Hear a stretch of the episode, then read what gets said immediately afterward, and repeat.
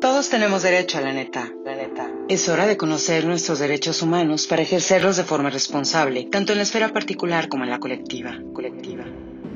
En este espacio, expertos y ciudadanos dialogaremos a fin de tener las herramientas que necesitamos para construir el México que es posible, el México que todos soñamos. Es hora de ejercer ciudadanía para construir Estado. Es hora de que hablemos de nuestros derechos. Es hora de que hablemos derecho. Hablemos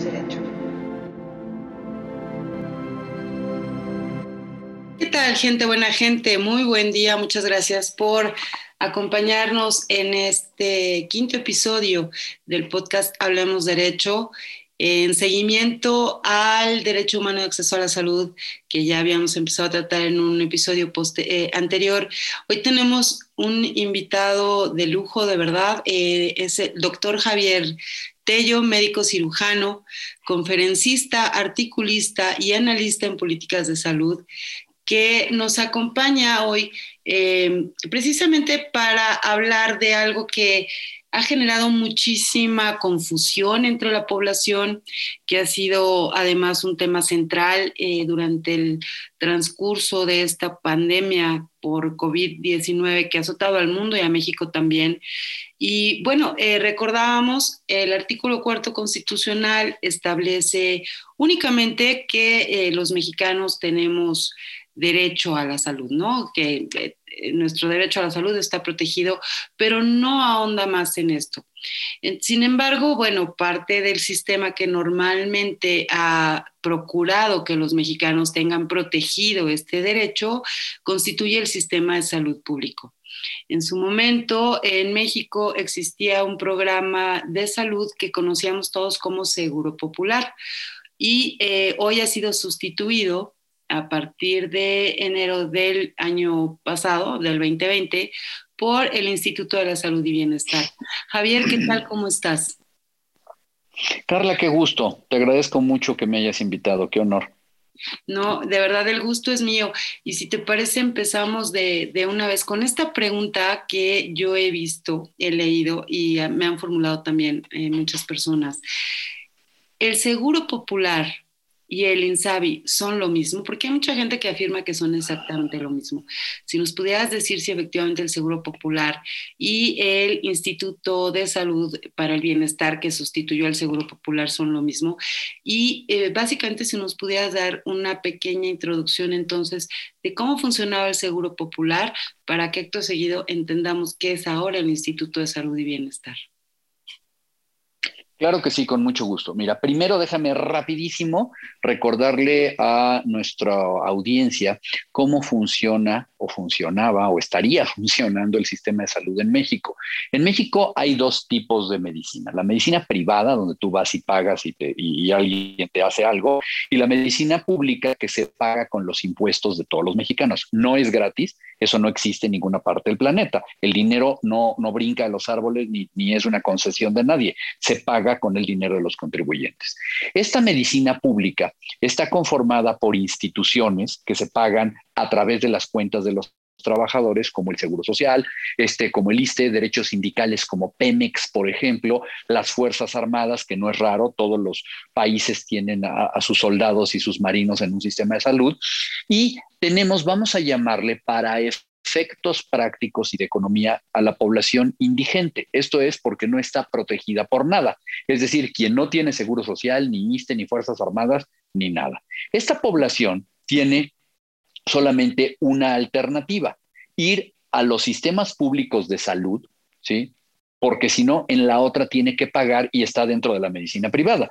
Con que tú pagues 30 pesos en la farmacia de la esquina, ya estás en la medicina privada. Si no es así, entonces tienes que pagar, perdón, tienes que acudir a la salud pública. Y esta salud pública normalmente la pagan o los sistemas de salud de los gobiernos de los estados, como el ISEM, como el, uh, la Secretaría de Salud de Nuevo León, etcétera, eh, pensiones civiles del estado de Jalisco, o la Secretaría de Salud o la Secretaría de Salud de la Ciudad de México, todas las secretarías de salud que tú te puedas imaginar, es el sistema público. Ahora bien, eh, este sistema de salud hacía, estaba evidentemente limitado o sigue estando limitado por fondos que en determinado momento necesitan que eh, alcanzar para que la gente pueda tener una cobertura mejor de estos servicios. Entonces, eh, en los tiempos del el doctor Julio Frenk, en el gobierno de Vicente Fox, se creó y se concibió el Seguro Popular. El Seguro Popular es un sistema que además fue reconocido mundialmente en el cual se establece, es eso, es un seguro, como tú pagar un seguro de gastos médicos, pero es un sistema de financiamiento en el cual a través de la aportación de todos los asegurados se va juntando un dinero y ese dinero es el que va cubriendo a los demás. Ahora, ¿cuánto paga la gente en el Seguro Popular? Todo dependía de un estudio socioeconómico donde se les realizaba, donde, déjame ponerte un ejemplo, una familia de cuatro o seis personas podría pagar tan poco como 500 pesos anuales, ¿eh? O sea, de eso estamos hablando. Y con ese fondo, con ese fondo de dinero, pues quedaban aseguradas muchísimas enfermedades. Ojo, no todas, pero ningún seguro en el mundo Ningún sistema de salud en el mundo tiene la capacidad de pagar por las enfermedades de todo el mundo. ¿Por qué? Porque hay enfermedades que son carísimas. Hay enfermedades que cuestan millones de pesos por paciente al año. Bueno, pero te daba una muy buena protección de algo. Ese dinero era complementado a través de otra aportación que hacía el gobierno y con eso se juntaba más dinero. Y además existía un eh, fondo que se llamaba Fondo de Gastos Catastróficos, en donde al dinero que daba la gente se le sumaba el 8% de la aportación que, eh, ¿cómo se llama?, que los impuestos de la gente tenían para el sistema de salud. Es decir, de este fondo de gastos catastróficos se pagaban lo que se le conoce en salud pública como gasto catastrófico. Es aquel que desbarata tu vida. Imagínate, Carla, que una familia pobre, una familia que apenas si junta en su ingreso familiar 10 mil pesos al mes o 15 mil pesos al mes y ya trabajando todos, imagínate que alguien se enferma de cáncer o, de, o tiene una leucemia o, de repente eh, tiene unas amputaciones eh, y, ya no puede seguir trabajando, etcétera. Es un gasto catastrófico, termina con la economía de, una familia. La diabetes que, llega a esos extremos, ¿no? Exactamente, gente que tiene que, que de repente vender su casa, vender sus coches, la familia tiene que dejar de trabajar. Eso, para eso era el fondo de gastos catastróficos. Bueno, eso era el seguro popular. El Seguro Popular no era un sistema de salud, no tenía hospitales, no tenía médicos. El Seguro Popular era una forma de pago para el sistema de salud público. ¿Por qué? Porque si tú ibas a cualquier sistema de salud de cualquiera de los estados, tú tenías que pagar una cuota de recuperación. Esa cuota de recuperación se te tasaba con tu nivel socioeconómico. Un ejemplo es que podrías llegar en tasa cero y nadie te cobraba nada, o podías tener la tasa más alta que era pues relativamente, relativamente alta, sí veían que tú tenías bastantes buenos ingresos. Por cierto, cuando tú acudías a los hospitales, a los institutos nacionales de salud y venías asegurado, por ejemplo, tenías seguro social, lo primero es que te recomendaban no ir porque tú, eh, si no, estabas invadiendo otra institución. Pero bueno, digamos que si insistías en ir al Instituto Nacional de Nutrición y tú tenías seguro social, te tasaban con la cuota más alta de recuperación como un atento recado de no vengas aquí a quitarnos los recursos o paga mucho. Ok, bueno, esa cuota de recuperación y todos los gastos inherentes eran pagados y absorbidos precisamente por el Seguro Popular. El Seguro Popular estaba creado en base de estudios actuariales que medían los riesgos y medían la epidemiología y decían de qué se va a enfermar la gente y cuánto dinero vamos a ir ganando. Entre más gruesa sea la bolsa con el paso de los años, entre más dinero haya en este seguro, más enfermedades vamos a poder cubrir. El seguro popular empezó con unas pocas enfermedades, como 50, y andaba como en 300 y tantas enfermedades, creo, eh, al momento de, que lo quitaron en, su cobertura. O sea, era... era es decir, funcionaba este también como una especie de fondo social de todos a favor de todos. Eh, más que un fondo social, porque un fondo social, vamos a, decir, este, eh, eh, un fondo social es un poco obligatorio. Funcionaba como los sistemas, el sistema de salud de Chile te obliga a tener un seguro todos, todos, todos tienen que pagar un seguro, ¿sí? Entonces, era, haz de cuenta como, vamos a decir que en Chile hay un seguro popular, digo, tú puedes comprar el seguro de gastos médicos que quieras en Chile, pero normalmente tú no puedes estar sin pagar un seguro, que puede ser un seguro como el seguro popular. Entonces, de esta manera, el seguro popular beneficiaba a muchísimas cosas y a muchísima gente y a muchísimos padecimientos, ¿no? Eso era el seguro popular. Ok, eso y entre el Fondo de Enfermedades Catastróficas, vaya, había una amplia cobertura para un rango también muy amplio de enfermedades. Para mexicanos, por ejemplo, el señor de la tiendita, ¿no? Que no tenía IMSS, que no tenía a veces muchos ingresos y podía, por una módica cantidad, acudir a atender sus padecimientos. Es Exactamente, exactamente. Vaya, la gente que no tenía seguro social, la gente que, eh, este, que, prácticamente trabajaba. El señor de la central de abastos, el que lleva el diablito, ¿no? Este, podía por una cantidad pues, asegurar a toda su familia. Mira, Carla, el día de hoy. Ajá. Perdóname, el día de hoy si tú te fracturas una cadera, que es algo muy común, que bueno, tú no, pero que le puede ocurrir a una persona mayor, a ti no, espero que tú no te la fractures a tu edad, pero vaya, una, una persona mayor, eh, es muy común que se fracture una cadera. Un cambio de cadera, ponerte una, una nueva cadera, te viene costando barato 70, 80 mil pesos, barato, ¿sí? Bueno, una, una cirugía y los cuidados y todo esto eran pagables en un Instituto Nacional de Rehabilitación porque entrabas tú y el que pagaba al instituto era el Seguro Popular, ¿sí? No, bueno, qué maravilla. De hecho, fíjate que cuando estaba eh, investigando, por ejemplo, esto del Seguro Popular, encontré el dato de que incluso la ONU había premiado a este programa de salud público por su perspectiva de género, ya que tenía incluso una cobertura especial para mujeres embarazadas. ¿No? Claro. Muchas mujeres que no tenían seguro podían accesar, o sea, eliminar el rasgo, el, el, riesgo, perdón, de acudir con una partera y atenderse en un hospital con toda la atención debida, gracias al seguro popular, por ejemplo.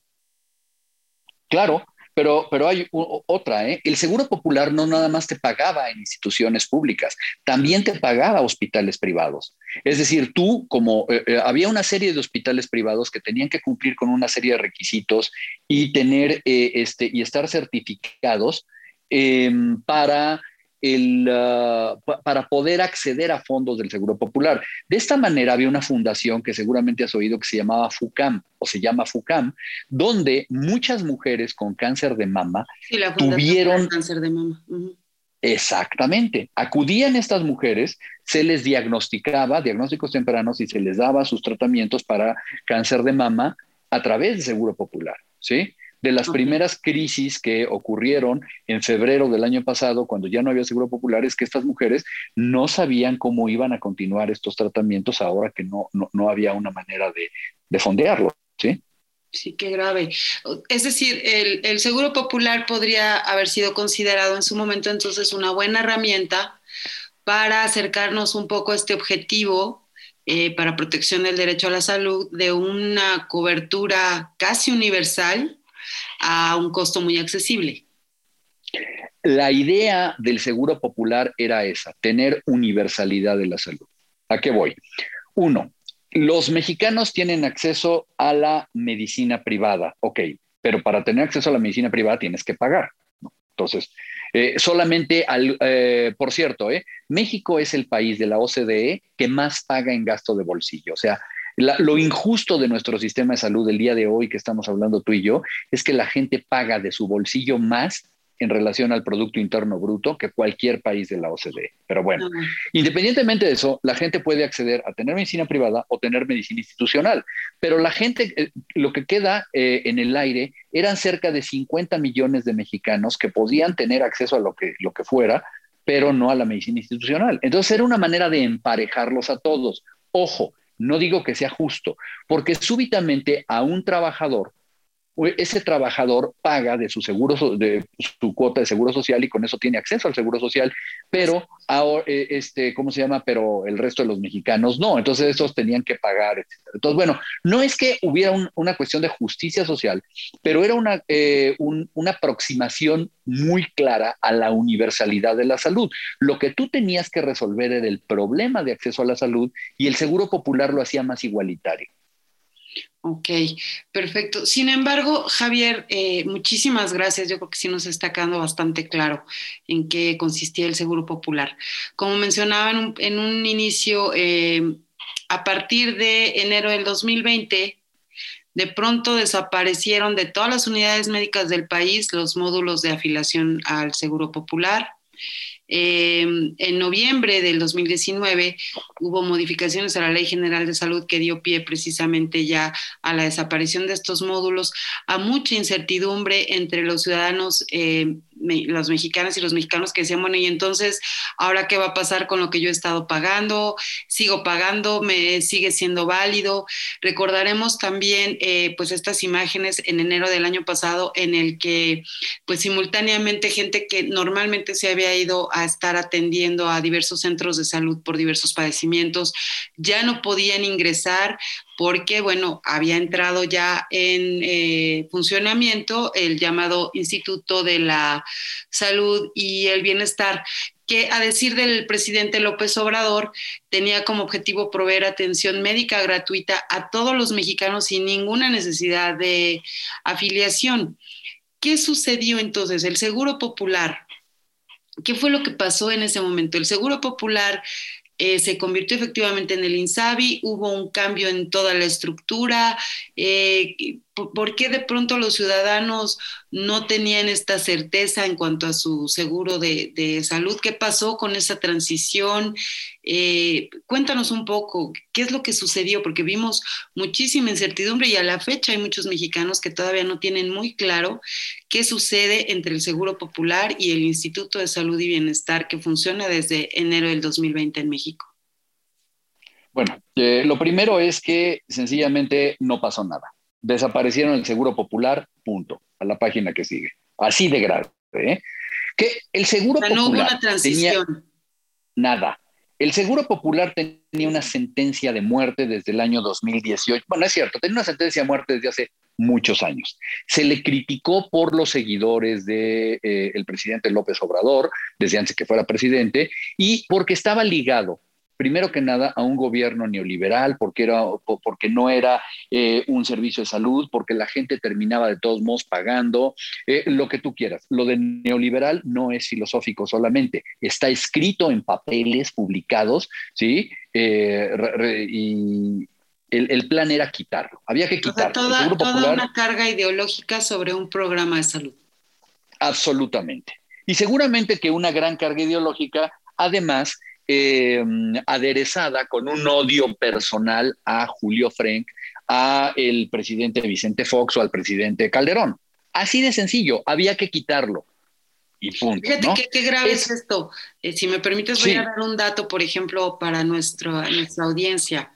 Eh, en 2019, por ejemplo, la población que estaba afiliada al Seguro Popular era 10 veces la población que en 2004 estaba afiliada cuando el programa se implementó. O sea, en, en 15 años se había aumentado 10 veces el porcentaje de la población afiliada. En 2004, por ejemplo, había 5.2 millones de mexicanos que tenían seguro popular y en 2019 ya eran 52 millones de personas quienes tenían acceso a este seguro. Cuatro de cada diez personas en México ya tenían seguro popular, por ejemplo. Y, cargar sobre esos datos esta postura ideológica, pues, eh, ¿qué pasó con el análisis técnico, no? Pero no, no, no, pero es que además de eso hay una serie de resultados que digo, no, no, no los tengo en este momento a la mano, pero que son muy, muy fácilmente eh, adquiribles eh, mucha gente como Salomón Chertorivsky, como el mismo doctor Julio Frank los han dado a conocer sobre todo el éxito que había tenido el Seguro Popular en mejorar la salud de los mexicanos. Eh, el cuento es que lo quitaron sencillamente por una ideología. No nos interesa que exista, punto, ¿no? En el camino, bueno, pues e, era algo que no se hizo durante el, ah, el 2019, pero que poco a poco se fue gestando. Esta persona, cuyo nombre no recuerdo, que entró a hacerse cargo del Seguro Popular, prácticamente llegó a cancelarlo y quitarlo. Ahora bien, ¿qué es lo que ocurre con el INSABI? Primero que nada, es complicadísimo. ¿eh? Eh, el INSABI fue creado, primero que nada, como un aparato ideológico para administrar el dinero de una serie de cosas, de ahí su nombre, Instituto para la Salud y el Bienestar. Quiero, quiero ver si, si soy claro. Dentro de um, la concepción filosófica de la medicina social y de eh, um, la ideología de la 4T. La salud no es una cuestión de eh, equilibrio biopsicosocial de la gente, etcétera, etcétera, ni de cuestiones médicas. No, la salud forma parte de una serie de um, dádivas que un gobierno paternal te da y que incluyen el bienestar. Yo te apapacho, te doy, te doy dinero, te doy con qué comer, te abrazo, te doy cobijo y te doy salud. O al revés, si tú vives bien porque yo te doy una serie de cosas, tampoco te vas a enfermar. Ese, eso de ahí viene, no es, no, no es una casualidad que se llame Instituto de Salud y del Bienestar, porque están diluyendo con ello la carga de la salud.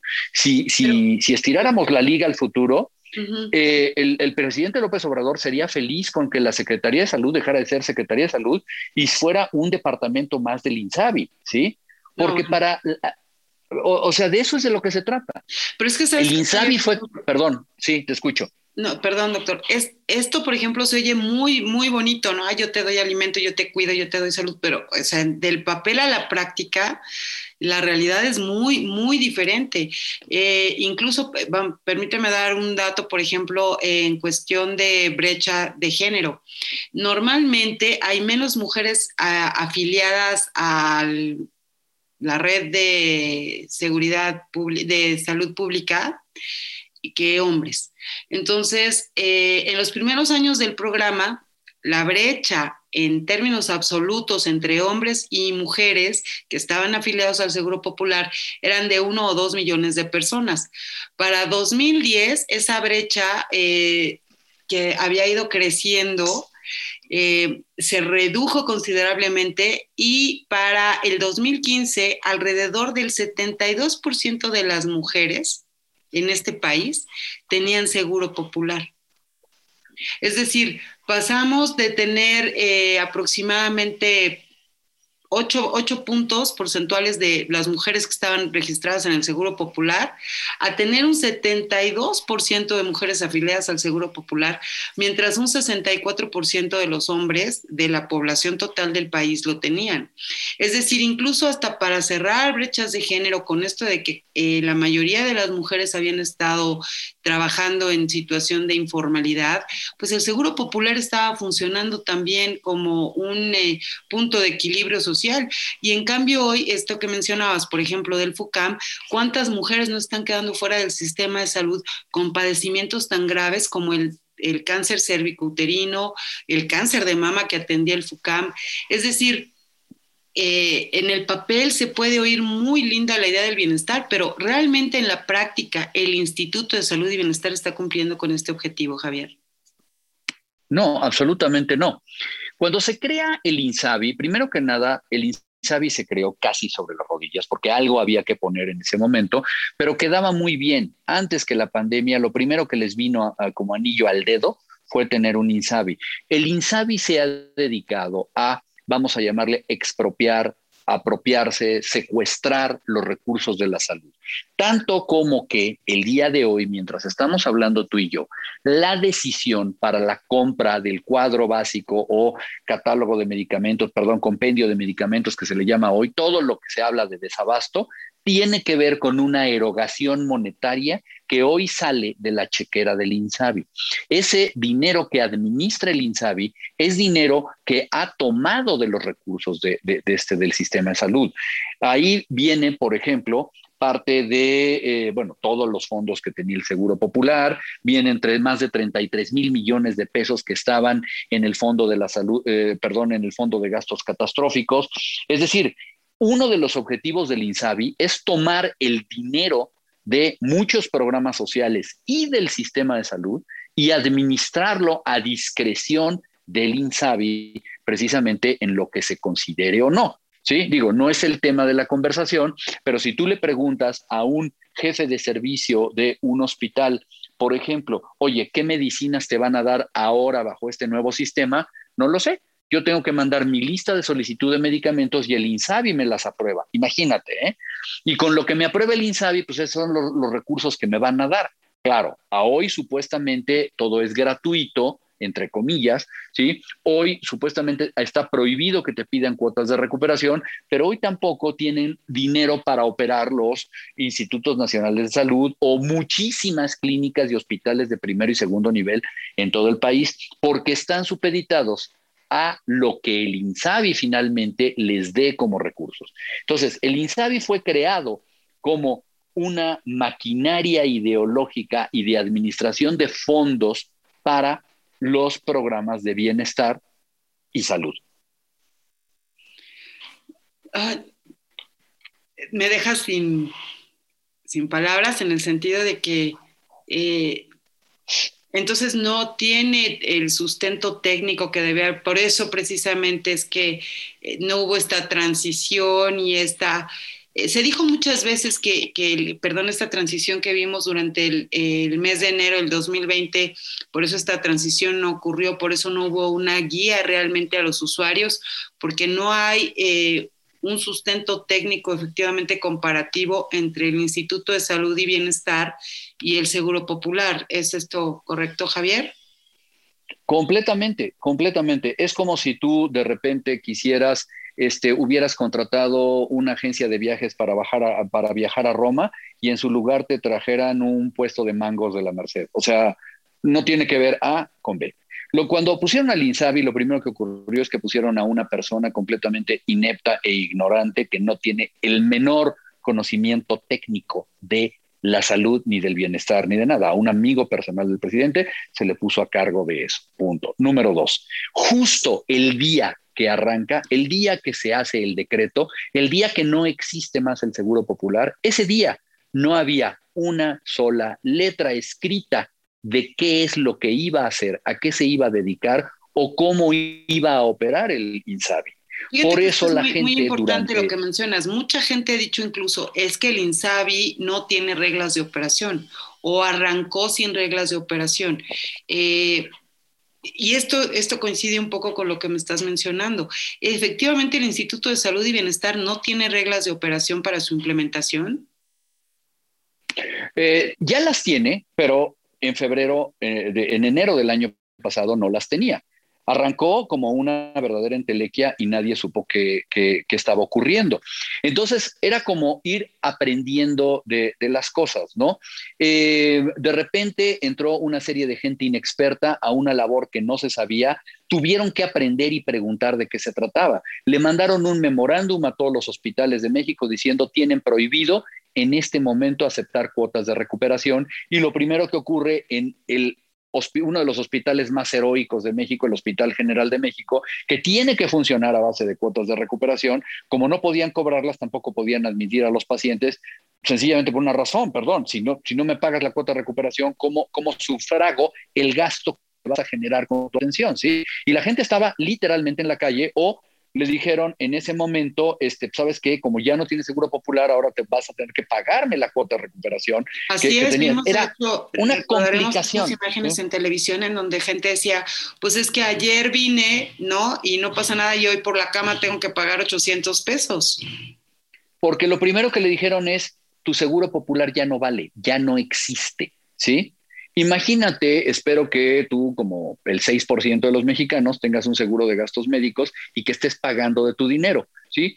O, los, em, eh, ¿cómo se llama? Los trabajadores que tienen seguro social. Imagínate que un día llegues al seguro social y que te digan, ya no vale tu carnet, ya no te puedo atender aquí, me, me tienes que pagar, ¿no? O sea, Oye, ¿por qué o cómo? O sea, así, así de grave fue el asunto. Y esto fue el camino. a través de la reforma, es decir, no fue que los médicos estuvieran mal, informados, no es que los directores de los hospitales no quisieran recibir gente, es que así simplemente se implementó por la entrada en vigor de las modificaciones a la ley de salud. Exactamente. A, los, a la gente no le dijeron nada, a los médicos les dieron una indicación que hicieran una cosa distinta de lo que tenían que hacer, a los administradores de los hospitales les dijeron que dejaran hacer este, lo que hacían, pero no les dijeron qué sí hacer. Eh, fue completamente un, un desorden. Ahora, eh, yo creo que en el camino algo que ocurrió es que nos alcanzó la pandemia. Entonces, para finales de febrero del año pasado, ya estábamos 100% pensando en pandemia y ahí fue donde se diluyeron varias cosas sobre el INSABI. Afortunadamente, entre comillas, para el INSABI, no tuvieron que lidiar con el gran problema de la medicina de tercer nivel, porque, ¿qué crees? Estaba todo parado, ¿sí? En ese momento, todo el mundo se estaba volcando a la emergencia, se reconvirtieron los hospitales y haz de cuenta como que la salud pública en México tuvo un impas, estuvo paralizada viviendo COVID todo ese tiempo. Y, durante todo ese tiempo, bueno, pues no sé y qué paralelo estaba a, los, a los procedimientos, a, los, este, a las enfermedades catastróficas, ¿no? Que no dejan de desarrollarse a pesar de la pandemia y que ya no tenían fondos y que ya no tenían estructura hospitalaria y ya no tenían seguro popular. Es correcto, es correcto. Entonces, vaya, eh, digamos que arrancó sin reglas de operación, poco a poco se han ido creando y curiosamente, por ejemplo, ¿cómo vas a obtener los medicamentos que ahora se supone que son gratuitos para todas las enfermedades, con todos los medicamentos para todos los habitantes de México? Ese ese eh, poner en práctica eso, esas reglas, vamos a decirlas, apenas se estaban hablando en octubre del año pasado con los directivos de los hospitales, ¿sí? Es la fecha que el día de hoy tú o hablas. Sea, casi un año después de, que se realizan las modificaciones a la Ley General de Salud y nueve meses después de la implementación del Instituto de Salud y Bienestar, apenas se está hablando, se empezó a hablar del plan para la adquisición de medicamentos. Por supuesto, yo he hablado con médicos de eh, unidades médicas eh, del sector salud tan cercano como hace siete días. Hace siete días todavía los médicos me seguían platicando que pues había cosas que no les habían aclarado sobre cómo les iban a surtir los medicamentos, que perdóname el sarcasmo, no es que tengan tampoco mucho dolor de cabeza porque no hay medicamentos que surtir, pero esa es otra historia. O sea, el problema aquí es que han ido, el INSABI ha querido ir aprendiendo y ajustando las reglas con dos, variables. La balanza ha tenido dos, movimientos. Uno, el poder entregar algo, el poder dar cosas, y dos, el, el poder hacerse de más cosas, porque al final la misión última del INSABI es generar todos los ahorros posibles de dinero para poder entregar más en obras sociales. ¿sí? Imagínate. O sea, es, algo medio perverso. Para darle a jóvenes construyendo el futuro. O algo por el estilo. ¿Sí?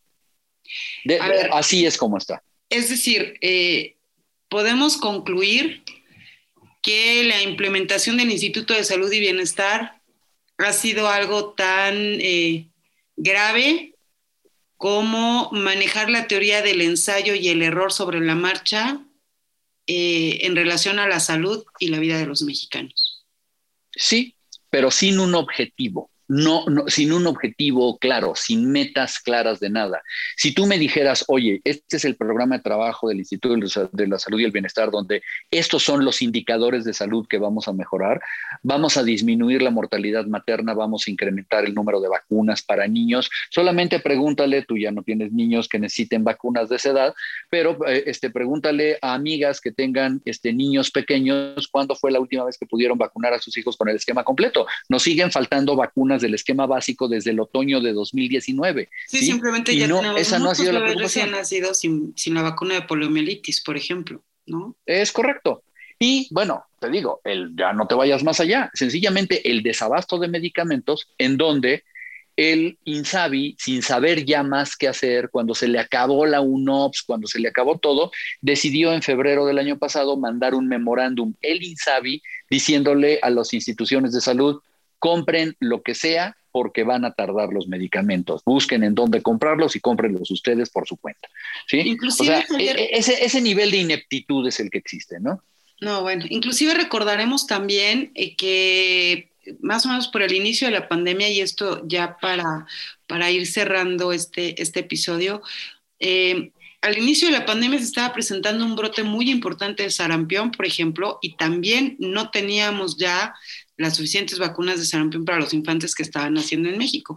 Entonces, había en sí un caos generalizado provocado por las decisiones ideológicas de un proyecto ideológico en un gobierno constitucional que deshizo un seguro popular que efectivamente estaba reduciendo, estaba eh, colaborando en forma positiva eh, un tanto a reducir la brecha de desigualdad entre el acceso de salud eh, para los mexicanos y las mexicanas, había colaborado mucho a cerrar la brecha también perdón, en cuestiones de género.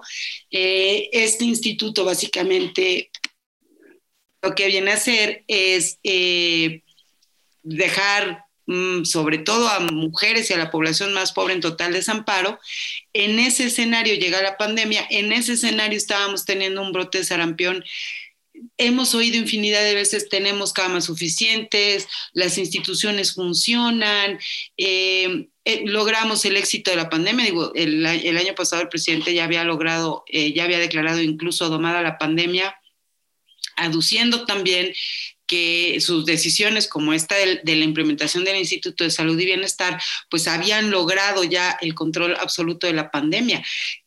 ¿Qué efecto efectiva, qué efecto tuvo realmente la implementación del Instituto de Salud y Bienestar en el manejo de la pandemia, eh, en los resultados que hemos obtenido y sabemos que tenemos casi medio millón de muertes en exceso en el país, eh, no los 237 mil muertos por COVID que nos maneja el gobierno, sino más de medio millón. ¿Qué efecto tuvo realmente la implementación del Instituto de Salud y Bienestar? Porque recordaremos también, Javier, que eh, hubo en los primeros momentos de la pandemia un convenio que llegó el gobierno con instituciones privadas y eh, hubo muchos incluso que dijimos, pues es que básicamente están recuperando el esquema de del seguro popular, ¿no? Lo que acaban de quitar en enero lo están recuperando ahorita para atender la pandemia. Eh, ¿qué, ¿Qué impacto tuvo la implementación del Instituto de Salud y Bienestar en los resultados que tenemos hoy en la pandemia? Pues prácticamente ninguno, punto. O sea, el, INSABI no, no eh, ayudó absolutamente ni ha ayudado absolutamente nada. Por el contrario, tú lo ves como una bandera. Si en este momento tú ves las brigadas correcaminos y no sé qué cosa, el INSABI, acuérdate, que utilizó como brazo armado prácticamente la Secretaría del Bienestar, ¿sí? O sea, todos estos servidores de la, de la, nación que son prácticamente una suerte de guardia pretoriana de los programas sociales. Entonces tú te recordarás las famosas brigadas correcaminos que traían como a ocho servidores de la nación y a dos vacunadores, ¿no? Bueno, ese papelito viene con sello del INSABI. Todo viene con sello del INSABI para que se vea que el INSABI está así como omnipresente en todo, pero en la práctica, en las decisiones técnicas, prácticamente no, no, aporta nada.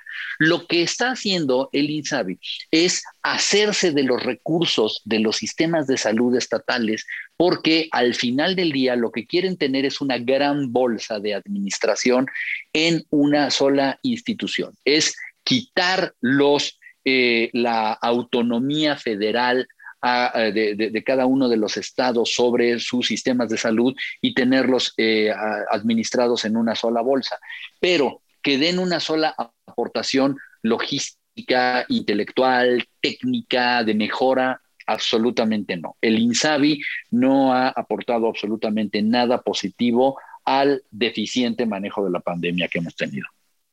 Es decir, el Instituto de Salud y Bienestar básicamente centraliza los recursos de salud y toma decisiones irreales, bizantinas, absurdas, no sé. Pues Javier, muchísimas gracias, de verdad. Eh, te agradezco mucho el que hayas aceptado esta invitación a platicar con nosotros hoy en cuanto al derecho a la salud, la implementación del Instituto de Salud y Bienestar y el impacto que ha tenido en cuanto al acceso a la salud para todos los mexicanos. Eh, a lo largo de la conversación mencionabas en algunas ocasiones lo que ha sucedido incluso respecto al desabasto de medicamentos. Como tú bien dices, es otro tema. Así que aprovecho de una vez para invitarte, por favor, a que otra vez nos acompañes. En esta ocasión hablaremos, si me permites, eh, qué está sucediendo con el desabasto de medicamentos. Y por hoy te agradezco mucho. De verdad, yo creo que nos queda muy claro la diferencia entre Seguro Popular, el Instituto de Salud y Bienestar. Y, y, el impacto que ha tenido en todos los mexicanos para que, bueno, nosotros entonces de manera más eh, firme y más clara exijamos la debida protección a nuestro derecho de acceso a la salud al gobierno para que deje de estar experimentando sobre la marcha con dos de los bienes tutelados por el, cualquier sistema jurídico más preciados para toda persona, que es su vida primero y su salud. Muchísimas gracias, eh, Javier, de verdad, muchas gracias. Muy honrada por, por que hayas aceptado esta invitación. El gusto y el honor es mío, Carla, te lo agradezco muchísimo. ¿eh? Pásala muy bien. Qué honor. Igualmente. Pues muchísimas gracias a todos quienes nos hicieron favor de acompañarnos. Los invito, por favor, a que nos, me acompañen en el siguiente episodio de Hablemos Derecho y queda abierta la invitación al doctor Javier Tello, eh, médico cirujano, conferencista, articulista, analítico, analista de políticas de salud. Muchas gracias a todos. Por favor, recuerden que la pandemia sigue. Usen doble cubreboca, conserven la sana distancia de uno y medio a dos metros, usen gel y en la medida de lo posible quédense en casa. Muchas gracias, gracias buena gente, que tengan buen día. Esto fue Hablemos Derecho, un espacio para ejercer ciudadanía que construya el México que queremos. Sigue a Carla Erika Ureña en Twitter, arroba Carla Eurena A, en TikTok, arroba Hablemos Derecho 72, Instagram, arroba Carla Erika y en la página carlaericaurena.blog. Gracias por escuchar. Hablemos Derecho.